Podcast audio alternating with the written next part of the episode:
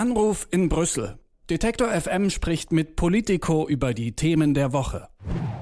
Gestern wurde in Frankreich gewählt. Es ging um das Präsidentschaftsamt. Amtsinhaber Emmanuel Macron ist gegen Marine Le Pen angetreten und gewonnen hat Emmanuel Macron mit ungefähr 60 zu 40 Prozent. Viele Medien sprechen davon, dass Europa jetzt erstmal aufatmen kann, aber dass Macron für viele Französinnen und Franzosen das kleinere Übel sei. Über die Wahl und was jetzt folgt, spreche ich mit Hans von der Burchardt von Politico Europe. Guten Morgen. Moin, schön wieder dabei zu sein. Hat dich das Ergebnis überrascht? Nein, also überrascht hat es mich nicht. Ich habe schon erwartet, dass Macron gewinnt und äh, gleichzeitig ist man natürlich, äh, muss man doch sagen, etwas erleichtert, wenn man äh, zumindest ähm, äh, die europäische Perspektive im, im, Auge hat, aber natürlich auch ähm, auf Frankreich schaut, dann ähm, ist doch ähm, insgesamt ein großes Gefühl der, der Erleichterung da. 58,5 ähm, Prozent für Emmanuel Macron ist ähm, äh, ein Sieg, aber auch kein äh, überaus deutlicher Sieg, weil Marine Le Pen hat gleichzeitig dann ähm, knapp 42 Prozent der Stimmen bekommen. Das ist dann doch schon ganz schön viel. Ähm, muss halt sagen, ähm, dass es in Frankreich diese Tradition gibt, dass man ähm, ja eigentlich immer in der zweiten Runde gegen den rechtsradikalen Kandidaten oder Kandidatin dann wählt. Und Le Pen gibt es ja schon lange, auch durch den Vater davor. Das heißt, das ist eigentlich schon eine, eine fest ähm, eingewebte Tradition in Frankreich, dass man in der zweiten Runde für den ähm, anderen Kandidaten wählt, ähm, auch wenn man vielleicht davor für jemand anders gestimmt hat. Insofern ähm, gab es eigentlich schon dieses äh, starke Gefühl, diese das äh, Blockage äh, gegen Le Pen in Frankreich und das gab es auch dieses Mal wieder, auch wenn es wie gesagt 58 zu 41 Prozent ungefähr ähm, diesmal dann doch ein bisschen knapper geworden ist als davor.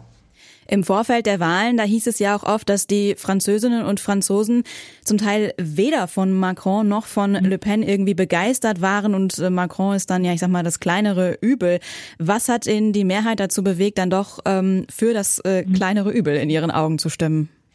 Ja, also in Frankreich haben wir natürlich auch noch einen dritten Kandidaten gehabt, äh, Jean-Luc Mélenchon, der wirklich äh, sehr stark von der linken Seite gekommen ist, äh, während Macron ja eher in der Mitte oder ähm, leicht nach rechts ähm, jetzt steht, aber eben leicht nach rechts, also nicht, nicht ganz nach rechts wie Marie Le Pen, eben die dann im ganz rechten Bereich steht. Und äh, da ist natürlich dann eine große Enttäuschung, gerade auch von diesem Wählerblock, ähm, die natürlich sehr gerne Jean-Luc Mélenchon in der zweiten Runde gegen Macron gesehen hätten. Das hat ja auch fast geklappt, da fehlte ja nur so ein ähm, anderthalb Prozent oder so.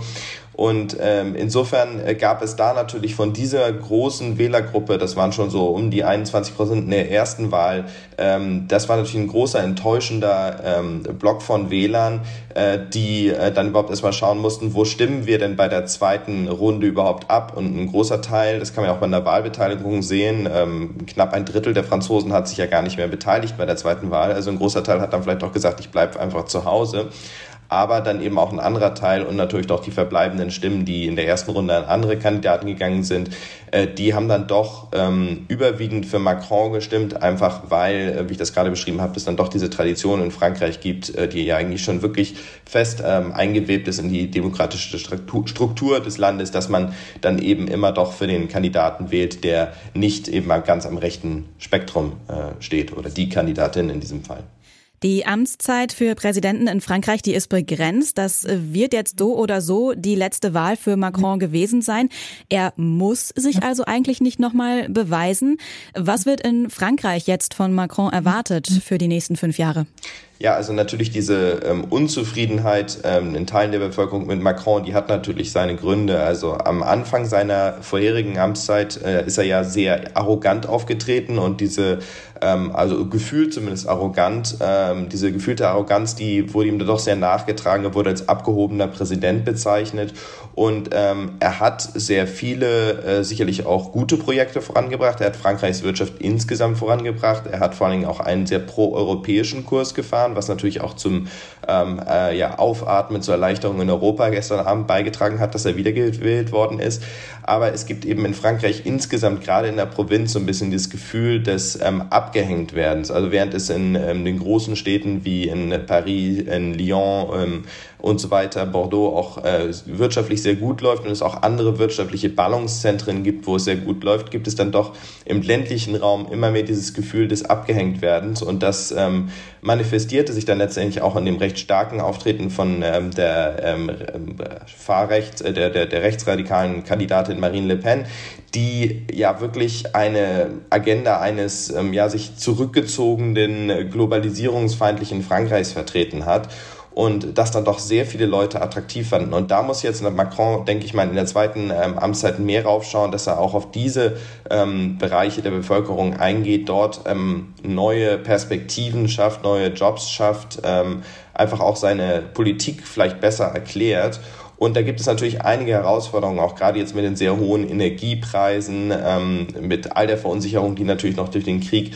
in der Ukraine, durch Russlands Aggression da ähm, geschürt werden könnten, dass einfach dieses, dieses Gefühl dieser Menschen, auch gerade im ländlichen Raum, ähm, da abgehängt oder vergessen worden zu sein, dann nicht noch weiter zunimmt. Und es gibt natürlich auch einige Pläne auf europäischer ähm, Ebene, wie zum Beispiel ähm, neue Handelsabkommen, die dort sehr kritisch gesehen werden. Ähm, teilweise sind diese Ängste wirklich nicht berechtigt, aber da muss Macron, glaube ich, einfach mehr erklären. Anders als äh, vielleicht viele Menschen in Frankreich sind andere EU-Länder erleichtert, dass Macron die Wahl in Frankreich gewonnen hat. Was erwarten denn, ich sag mal, Länder wie Deutschland jetzt von der deutsch-französischen Partnerschaft, aber auch die EU von Frankreich? Ich würde sogar vielleicht andersrum formulieren, was erwartet Frankreich jetzt von Deutschland?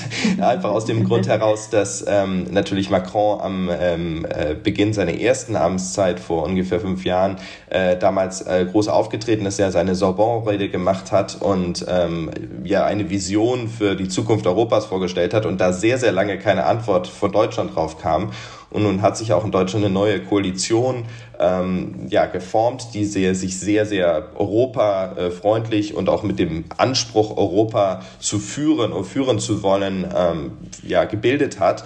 Das heißt, eigentlich müssten jetzt ja da alle ähm, Bedingungen erfüllt sein, dass jetzt auch diese, diese Deutsch-Französ dieser deutsch-französische Motor da wirklich äh, die Arbeit aufnehmen kann.